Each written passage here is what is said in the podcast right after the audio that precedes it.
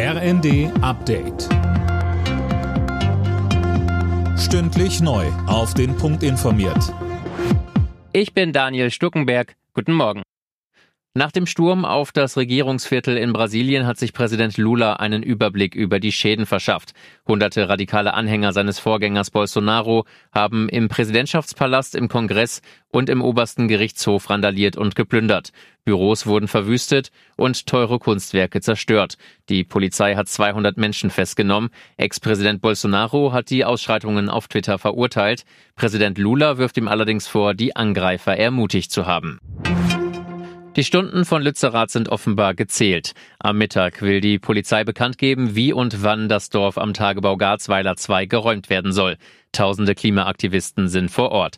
NRW-Innenminister Reul befürchtet, dass der friedliche Protest eskalieren könnte. Er sagte im ZDF, das Risiko ist groß, dass es auch wieder von Minderheiten beherrscht wird. Die meisten, die da demonstrieren, sind vernünftige Menschen, die ein echtes Anliegen haben.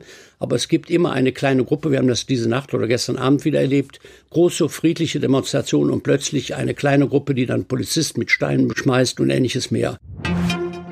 Im politischen Berlin werden die Stimmen lauter, nicht nur Marder-Schützenpanzer, sondern auch Leopard-Kampfpanzer an die Ukraine zu liefern. Solche Forderungen kommen etwa aus den Reihen der FDP und der Grünen. Wirtschaftsminister Habeck sagt dazu weder Ja noch Nein. Er sagte der ARD, Es gibt eine Dynamik, wir prüfen immer die Situation, wir stimmen uns mit den anderen Ländern ab und innerhalb dieses Korridors werden Entscheidungen auch weiter getroffen, also weitere Entscheidungen werden getroffen. Das heißt, nein, ausgeschlossen ist das natürlich nicht. Aber im Moment haben wir erstmal die Entscheidung für die Marder. Gut, lange überfällig, gut, dass sie getroffen wurde. Und jetzt sehen wir dazu, dass die Dinger rüberkommen und beobachten weiter, wie sich die Debatte entwickelt.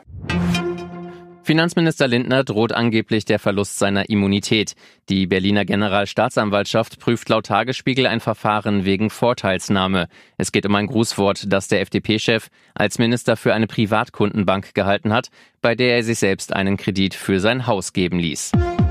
Alle Nachrichten auf rnd.de